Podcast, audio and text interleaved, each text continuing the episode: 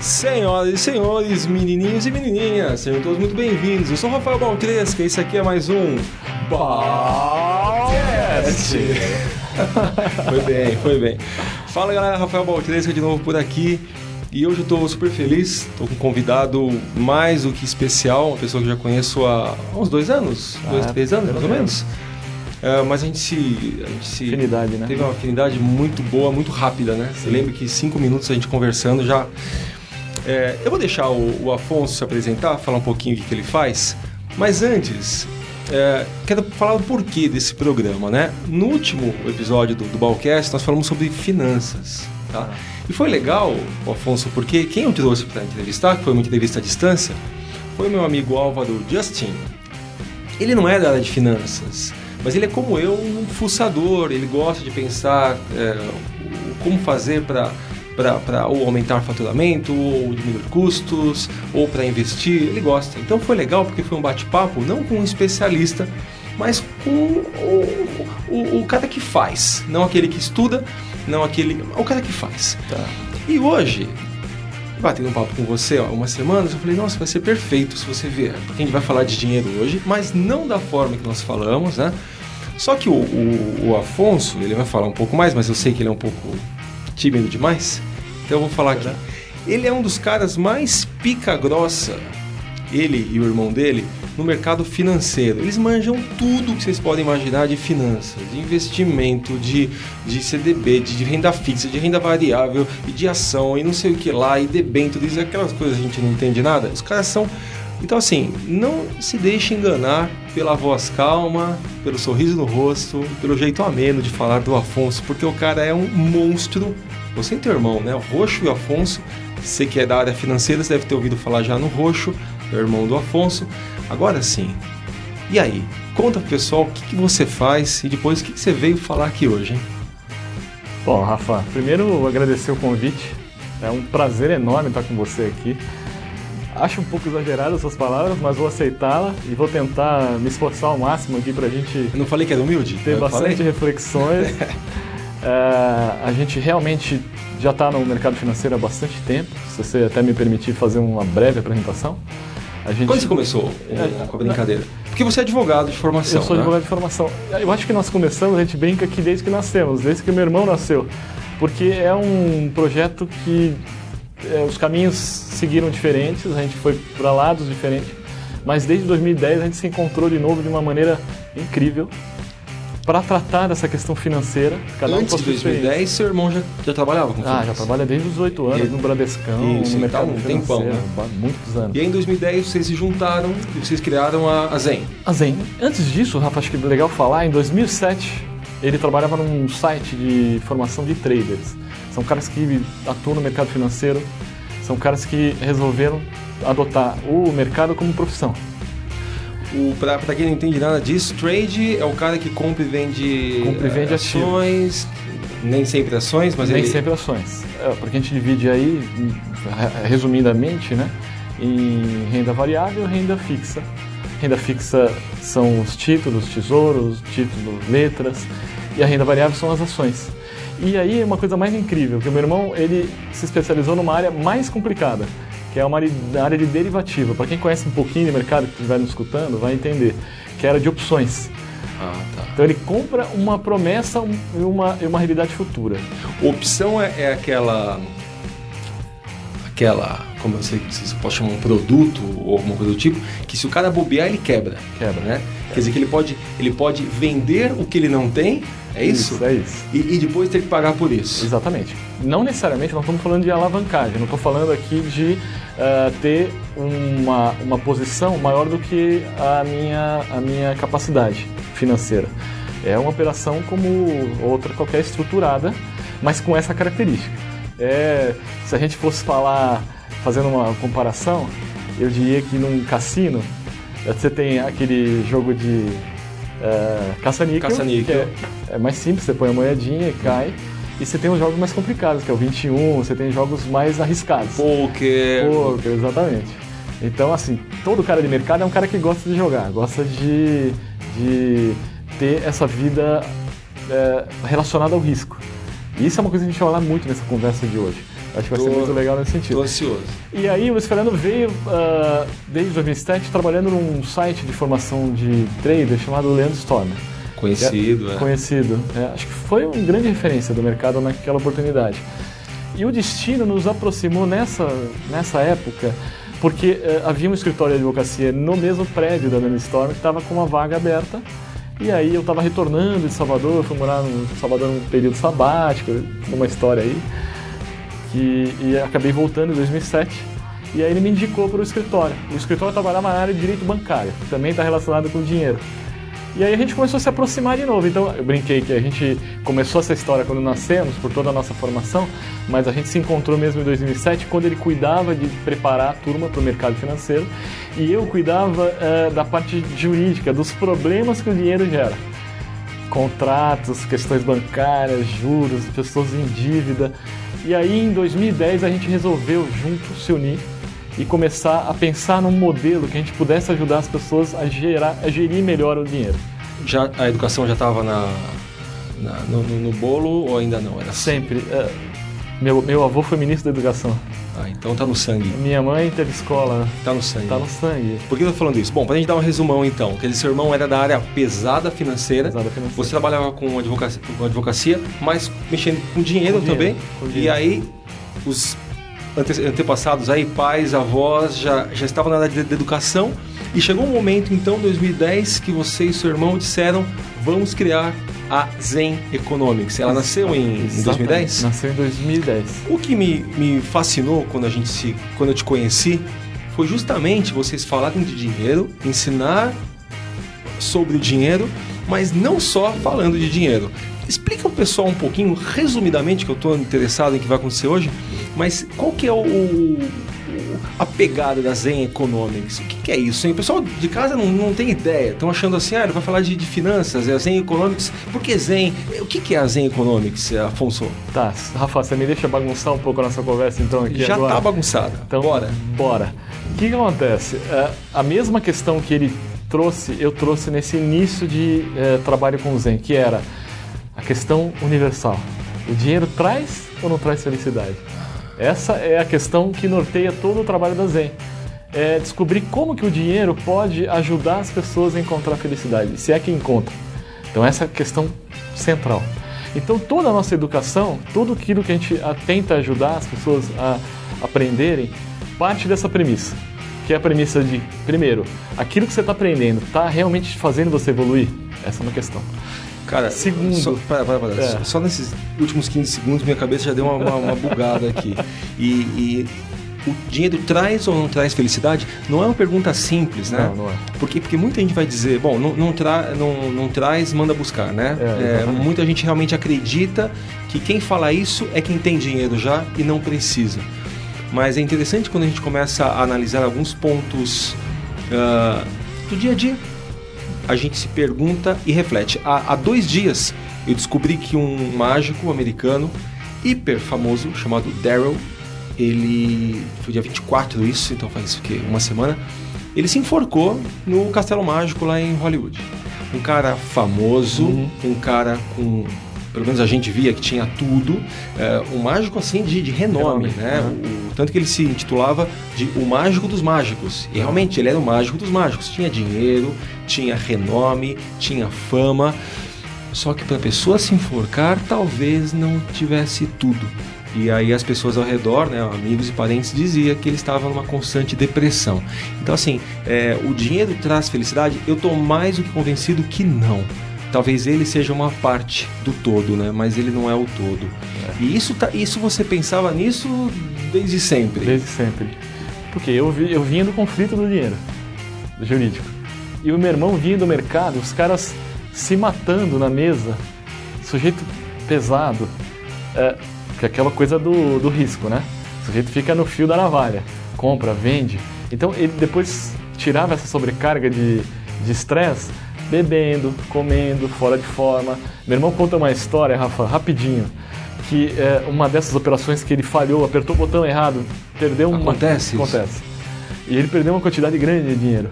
Ele, na época, pesava cento e, quase 110 quilos. Ele quem? Meu irmão. Seu irmão? Meu irmão. Que isso? Pesava 100... Você conhece ele? Claro. 110 quilos, fumando e tinha acabado de apertar o botão errado e perdido uma grana que não era só dele, era grana de cliente. Então é responsabilidade maior ainda. E ele saiu para tentar espairecer com a namorada. Foram no Outback, não sei se eu posso falar, mas foram comer num, num restaurante. Claro que pode, ainda mais é, um bom restaurante. Bom restaurante. Né? Chegou lá. do McDonald's, colocava um pi ali, né? Chegou lá, Rafa. Ele estava num estado de estresse tão grande que passou 10 minutos, ele começou a ter palpitação, ele começou a suar, teve que chamar a ambulância para tirar ele de lá de ambulância. Numa situação de, de entretenimento, de comendo com a namorada, o tamanho do estresse. Então a gente se perguntava isso: como é que pode essa turma que ganha dinheiro, e eu convivi com muita gente com muito dinheiro, com muito conflito, por que, que essas coisas não caminham? Por que, que o dinheiro não fecha com a felicidade, já que muitos de nós estamos sempre correndo atrás dele? Então essa questão sempre permeou desde o início da nossa caminhada aí construindo as econômicas. Porque a pergunta inicial que eu te falei, né, é aquilo que nós vamos ensinar, o que estamos aprendendo, está te ajudando a evoluir? Segundo, aquilo que você aprende está te fazendo feliz? Então, o dinheiro que você ganha está te fazendo feliz? Essa é uma pergunta importante nós não vamos deixar de tratar do dinheiro do ponto de vista estrutural, do ponto de vista conceitual, teórico, porque nós viemos dessa área, nós viemos ensinando isso. Mas a gente propõe, a partir do momento que as pessoas nos conhecem, a tentar enxergar dinheiro com uma outra perspectiva. E aí é, a gente começa a fazer algumas questões. São as, as 10 leis da, da felicidade? Eu, eu diria que sim, mas eu, eu acho que a gente podia falar um pouquinho antes de eu chegar nas 10 leis. Pode ser? Opa! Então vamos lá. A questão que nós começamos a, a, observar é a gente precisava ajudar as pessoas a evoluir. Esse é o nosso trabalho comum nosso. Sim. E a gente chegou à conclusão de que para a gente ensinar isso ou tentar entender isso, a gente precisava ir no menor pedaço, no átomo da, da discussão. Uhum. O átomo da discussão da nossa vida, o átomo da vida são os eventos, os acontecimentos. Aquilo que a gente faz diariamente. Então eu para vir aqui, eu peguei um carro, eu botei uma camisa, eu escolhi uh, que horas que eu ia sair. Então é uma sequência concatenada de atos. Certo? Esse é um, a vida é formada de sequências concatenadas de atos. A, a maioria dos atos, e aí a gente vai para uma área da economia comportamental, que tem a ver com a finança, que é aquilo que a gente fala, que é a área que de, de, de está estudando cada vez mais como que a gente lida com as decisões, como é que a gente toma decisões. Uhum. E aí essa área da, da, da ciência comportamental tem dito que a gente toma decisões de duas formas: ou uma forma automática ou uma forma analítica. Forma automática é ligar o piloto no automático. O que, eu o que eu sempre fiz. É, eu vou fazer o que eu sempre fiz. Exatamente. São os hábitos. Então, as decisões é, que têm como origem os hábitos são as decisões automáticas. Eu não paro, não penso, eu vou fazendo. Ou as analíticas, que também usam como base as decisões. Não é isso? Exatamente. Quer dizer, ou de uma outra forma, ou de uma ou de outra forma, a gente está um pouco preso ao que a gente sempre fez. Exatamente. Essa diferença, essa é, dificuldade só que na de analítica, mudar, né? na analítica, a gente para, pensa, reflete e toma decisão. Entendi. Só que essas são as menores. A menor parte das decisões são analíticas. A maioria das decisões são automáticas. Porque você trabalha com o cérebro, conhece bem o cérebro. Ele vai sempre trabalhar no sentido de economizar energia. De tentar fazer padrões para que eu não precise gastar energia pensando. Legal? Só que muitas das decisões elas precisam ser algumas decisões importantes elas precisam ser pensadas. E, assim, assim, eu iria mais fundo. Eu acho que todas as decisões têm que ser repensadas né? Eu acho que uma da grande qualidade que nós temos como como espécie como ser humano é, é poder refletir sobre o óbvio. Né? O cachorro ele não reflete por que, que ele está brigando com o amiguinho por causa de um pedaço de osso. Exatamente. Ele vai continuar fazendo isso porque ele é levado pelo instinto, né? Exatamente. E o ser humano, o homem, ele tem essa capacidade de parar e refletir. Isso. E cada vez mais eu, eu, eu fico triste porque você vê gente ainda jogando cigarro no meio da rua, ainda pessoas brigando igual uns ogros, ainda ou seja, o básico que ah. precisa ser repensado. Né? Ah. Né? E a sua empresa, eu sei disso porque eu acompanho bastante do que vocês fazem, propõe isso, né? É. De repensar o óbvio que o as óbvio. pessoas sempre fizeram. Exatamente. E aí trabalhar como que eu posso evoluir nos hábitos e evoluir nas decisões que eu vou tomar. Essa é, essa é um dos desafios que nós temos. Né? Ter bons hábitos e boas decisões é assim que a gente evolui, porque é nisso que a gente consegue interferir na vida. Fora isso, são os eventos aleatórios, chuva. Eu não consigo interferir na chuva. Eu não consigo interferir se o Corinthians vai ganhar ou vai perder. Posso ficar feliz ou triste, dependendo do time que eu torço, mas isso eu não interfiro. Eu modifico mesmo a minha vida nos hábitos e nas decisões. Engraçado, né? A gente estava falando antes de começar de, de um rapaz que eu conheci, o Thiago Rocha, que ele é um nutrólogo, né? um cientista. Conheci agora faz duas semanas. E eu assisti a palestra dele e ele começou a falar umas coisas que para mim, assim, ele falou primeiro que peixe é a pior carne do mundo. E me explicou, deu explicações assim espetaculares sobre isso. E eu sou um ferrenho comedor de sushi, adoro. Falou que o requeijão é uma das piores é. coisas que a pessoa pode comer na vida dela, que aquilo é uma é. bomba de, de lixo. É. Falou sobre o hambúrguer, ele falou sobre fritura, ele falou sobre um monte de coisa. Mas por que eu estou falando isso num papo que deveria ser sobre finanças, né? Porque tem a ver com hábito. E eu saí de lá com, com duas possibilidades, né? Ou jogar fora tudo aquilo que eu tinha aprendido de uma pessoa que conhece do assunto, ou parar e repensar. Cara, e é incrível quando você para e repensa um hábito, né? Eu descobri como faz requeijão caseiro. Sim. Fiz um aqui, trouxe para o pessoal comer hoje, uma delícia custa exatamente o mesmo de um requeijão e só vai leite. Você acredita nisso? Não, tem. Passa, tem, eu vou te ensinar. É delícia. Você ferve o leite, tá. espreme limão, ele vai talhar, fica igual um. Tá. Como chama aquilo? Ricota. Uma ricota. Você bate essa ricota com um pouquinho de leite, tá feito já. Então. É, que doido isso, né? É, é, é, é mas por que, que a gente nunca fez isso? Então, e, né? e, normalmente a gente se põe nessa situação. Ou eu vou continuar o hábito de comer aquele requeijão industrializado, e aí eu nem paro para pensar, eu vou comendo, tá lá na minha geladeira, vou ou eu posso tomar a decisão de, não, eu quero ir para um caminho isso, mais saudável. Isso. Só que dá trabalho pensar, né, ah, então, Afonso? Ah, dá trabalho, né? É, porque o cérebro gasta energia. É, tem que parar, tem que é. olhar a receita, tem que ir lá fazer a coisa, né? Exatamente. Quando você ensinar para a gente daqui a pouco aqui alguns hábitos saudáveis, né, de, de ver o dinheiro e a vida financeira, dá trabalho. Exatamente. É muito mais fácil fazer como a gente sempre fez. Sempre fez. É, mas se a gente fizesse sempre assim, nós não evoluiri, evoluiríamos. E essa é a questão, como que a gente vai evoluir? E aí, Rafa, falar de dinheiro, né? Vamos voltar um pouquinho para o papo do dinheiro.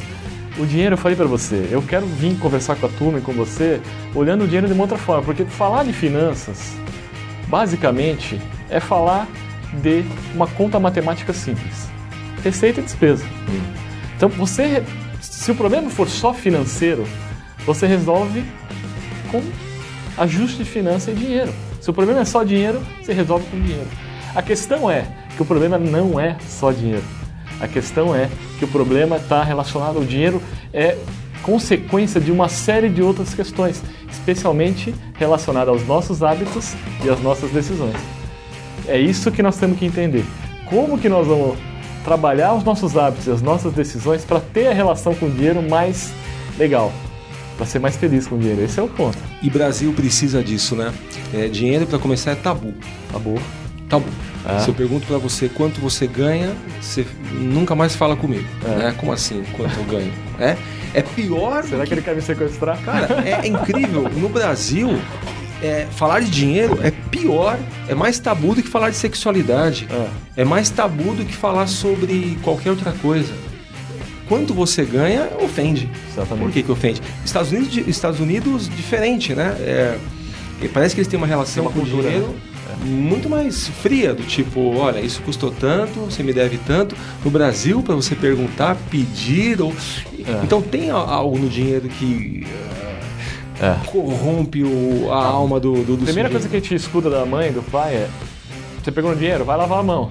É, é sujo. sujo. Dinheiro é sujo. É, sujo. dinheiro é sujo. Vamos ou não vamos? Então, aí o que, que acontece? Toda essa dific... Só fica nas preliminares, preliminares, me esquentando aqui. Eu quero saber então, o que, que, que é o sucesso, hein? Quais são as leis do sucesso? Então, assim, para tomar boas decisões e ter bons hábitos, a gente precisa ser uma pessoa rica. Essa é a provocação que a gente faz. Mas, Rafa, não é rica de dinheiro. A gente fala que a gente precisa ter que ser rica de recursos. Recursos são tudo aquilo que eu posso pegar e que eu posso utilizar. Tudo aquilo que eu posso transformar. Eu posso transformar o dinheiro em tempo, o tempo em dinheiro, o dinheiro em conhecimento, conhecimento em saúde. Então, a gente dividiu, aí vem o método do Zen, dividiu os recursos que a gente pode utilizar, entre eles o dinheiro, em cinco recursos. Vamos lá? Vamos dinheiro lá. é o primeiro. Então, a gente ganha, a gente perde, a gente administra e a gente tem que saber lidar com ele. a gente tem que mudar a cultura e saber. Então, o primeiro recurso é o dinheiro pelo dinheiro. É, é o dinheiro isso. pelo dinheiro. E todas as coisas materiais, na realidade. Né? Entendi. Um carro, uma casa, o que eu compro, o que eu ganho. Exatamente. Tá. Então, nós vamos estudar como que a gente pode ter uma melhor relação com o dinheiro. Tirar essa, esse ranço do brasileiro de lidar com o dinheiro. Tem que sair. Nós temos que saber como é, tem algumas técnicas que a gente vai trabalhar para que possa mudar essa cultura. Isso é super, super possível. E esse é o primeiro pilar. Tem uma frase que eu, que eu gosto, não sei de quem é, que fala assim: sucesso é a pessoa que pode comprar aquilo que o dinheiro não pode comprar. Alguma coisa. Eu imagino que sejam os outros recursos. É, é teve até um cartão de crédito que usou esse, essa mesma ideia uh, é, para fazer aquele comercial, né? Que é o é, Mastercard, Mastercard né? né? Compra tudo hum. e aquilo que não consegue comprar, que é a felicidade, que é a alegria, é, o Mastercard não compra, mas o resto ele compra tudo. É, não, a frase era: sucesso é, aquele que, que tem aquilo que o dinheiro não pode comprar. É isso é. É isso aí. Quer dizer, é, então o primeiro fator é o dinheiro e os e, outros. Então a gente chega à conclusão que o dinheiro é um dos recursos, mas não é tudo. Tá? Aí a gente vem. Pros... E, e, e, vamos falar do dinheiro primeiro. Tá o dinheiro como primeiro recurso. E existem aí cursos, né? a própria Bovespa dá cursos, Sim, vocês, né? quem, quem não, quem não, não conhece a Zen como instituição de ensino, vocês ensinam como Exatamente. pessoa a gerenciar isso, né? E nas várias fases. A primeira fase das pessoas é fazer com que essa conta receita despesa bata. Segunda fase é fazer com que mais do que bater, sobre. Que a pessoa consiga poupar. Terceira fase, naquilo que poupou, como que ela investe? Como que faz o dinheiro trabalhar por ela? E a quarta fase, que é bem legal também, é como que a partir do momento que eu conseguir as minhas aspira aspirações, meus objetivos, dinheiro, como é que eu posso fazer com que o dinheiro sirva para outras coisas? Um dia a gente volta e eu queria que a gente falasse só sobre isso. Pode ser? Pode ser. A gente com, com o Álvaro, a gente falou um pouquinho sobre os meus hábitos e os hábitos dele, né? Pra gente poder uh, ter um faturamento, ter uma receita maior do que despesa, então a gente conversa sobre isso. Mas eu quero ouvir de você também. Um dia a gente fala só sobre isso. E tem, assim, o brasileiro não tem a cultura do, do nem de poupar, nem de investir. Isso é uma coisa que a gente vai ter que lutar muito ainda para conseguir. E essa é uma das nossas bandeiras, nossas missões. Uma das coisas mais simples, que parece ser complexo, eu pergunto para os amigos meus, é quanto você gasta? E é incrível, porque ninguém sabe. Sempre é um chute. É. Ah, no eu escuro. acho. Chute no é escuro. escuro. É. E, e, quando eles colocam no papel, eu já fiz isso com dois amigos. Eu falei, quanto você gasta? Aí um amigo falou assim: ah, eu acho que eu gasto uns dois mil, dois e meio, no máximo por mês. Aí eu falei, coloca no papel. É. Aí ele colocou, colocou, bicho, deu quatro. É. Então a gente não tem ideia nem de quanto a gente gasta. É. Porque as contas não caem num dia só, não né? Não cai num dia só. Vai caindo, caindo, caindo. Vamos, vamos embora. E esse é o primeiro passo, você tem que materializar essas informações. E isso precisa de quê? De força de vontade, hábito de fazer o planejamento financeiro. Então nós voltamos para o hábito. Nós vamos estar sempre falando disso, Rafa. E é a tua área também, né? Como é que o cérebro vai trabalhar a favor? Hábito, é, né? exatamente. Esse é um ponto. Agora, pensa comigo, o cara que tem muito dinheiro e que não tem saúde, a gente brinca que vai ser o cara mais rico do cemitério. E pior, né? Porque o cara vai morrer e o caixão não tem gaveta, não vai levar, né? Não vai. É. O segundo, segundo recurso, recurso é a saúde. É a saúde, saúde. física. Física, mental e, por que não, espiritual. Saúde como um todo, né? Integral. Mas a gente divide lá no Zen para ajudar as pessoas a aprenderem em alguns indicadores. Nutrição, que você falou, você teve com nutrólogo. O nutrólogo agora recentemente. A parte de atividade física, a parte de sono e estresse. Isso mina as pessoas de uma maneira absurda. Eu estava vendo um vídeo seu sobre hipnose e ajudando as pessoas a conseguir relaxar, diminuir o estado mental para conseguir dormir melhor. Sim. Então, sono e estresse é uma coisa que o estresse hoje está matando mais do que qualquer coisa. É, e a parte de respiração. Por incrível que pareça, as pessoas não sabem respirar. E a respiração está muito relacionado à frequência, está muito relacionado equilíbrio, equilíbrio, né? Equilíbrio, né? É. É, então nós vamos ensinar algumas técnicas, algumas coisas nesse, nesse, nessa, com, essa, é, com esses assuntos. Então, o segundo recurso é a saúde. saúde. Então, mesmo que a gente não se aprofunde em nenhum recurso hoje, mesmo porque senão o papo ia demorar aí algumas horas, né? É bom você repensar em, em cada item desse, né? Porque é, é, engraçado que parece que a gente sabe a resposta. É. A gente se pergunta é, como é que é da saúde, hein? Tão óbvio, É, né? é óbvio, né? Não precisa de um especialista para dizer como é que tá. É, é óbvio isso, É. né? Eu mesmo estou mudando um monte de hábito, porque o ano passado para mim foi um ano tão maluco de trabalho, de projeto, acabei deixando a saúde de lado. E aí eu comecei a voltar agora esse ano, todo dia, parar no horário certo, acordar um pouquinho mais cedo, sair com o cachorro, passear. E são esses pequenos hábitos, né, de pensar no corpo, pensar na mente e não pensar no trabalho que, que vão fazendo a diferença. Mas não é fácil. Não. Não é fácil, porque a gente minar um hábito de estresse, de trabalho, é, é complicado. Mas sabe uma coisa interessante que eu estou percebendo? Pode ser tão simples para quem nos ouve, mas para mim é uma, é uma luz, né? Que quando eu paro, e eu sou workaholic, hein? Tá. Eu sou workaholic. Eu acordo trabalhando, vou dormir às vezes 8, 9, 10 trabalhando. Mas quando eu paro às 6, quando eu paro às 7 de trabalhar, eu não morro. Você acredita nisso? Eu paro às 7 com um monte de coisa para fazer. Eu acordo no dia seguinte e eu não morri. E eu faço, Mas- e as coisas vão se ajeitando. É, e eu posso até apostar que você, a energia parece que até que se renova, né? Parece que você está pronto para o dia seguinte. É mágico, né? É. Aqui na empresa, a gente, nós somos em nove hoje, e assim, uma coisa que eu brigo com eles é isso, horário é horário. Tchau, vai pra casa. E eu brincava com eles assim, é, já basta um workaholic É. aqui, né? Eu não quero mais de um. E eu tô fazendo essa pergunta todos os dias, será que eu preciso realmente ficar duas horas a mais? A minha agenda com a sua é uma coisa maluca. Parece que os problemas brotam, brotam, brotam. E a gente não dá conta, a gente nunca vai dar conta de tudo, mesmo que a gente trabalhasse 24 horas por dia. Então eu estou fazendo esse exercício de 6 horas eu não consigo parar porque as coisas estão acontecendo, mas pelo menos às 7 eu paro. Falo tchau, deixa e amanhã eu volto. E tento não trazer o zap zap junto.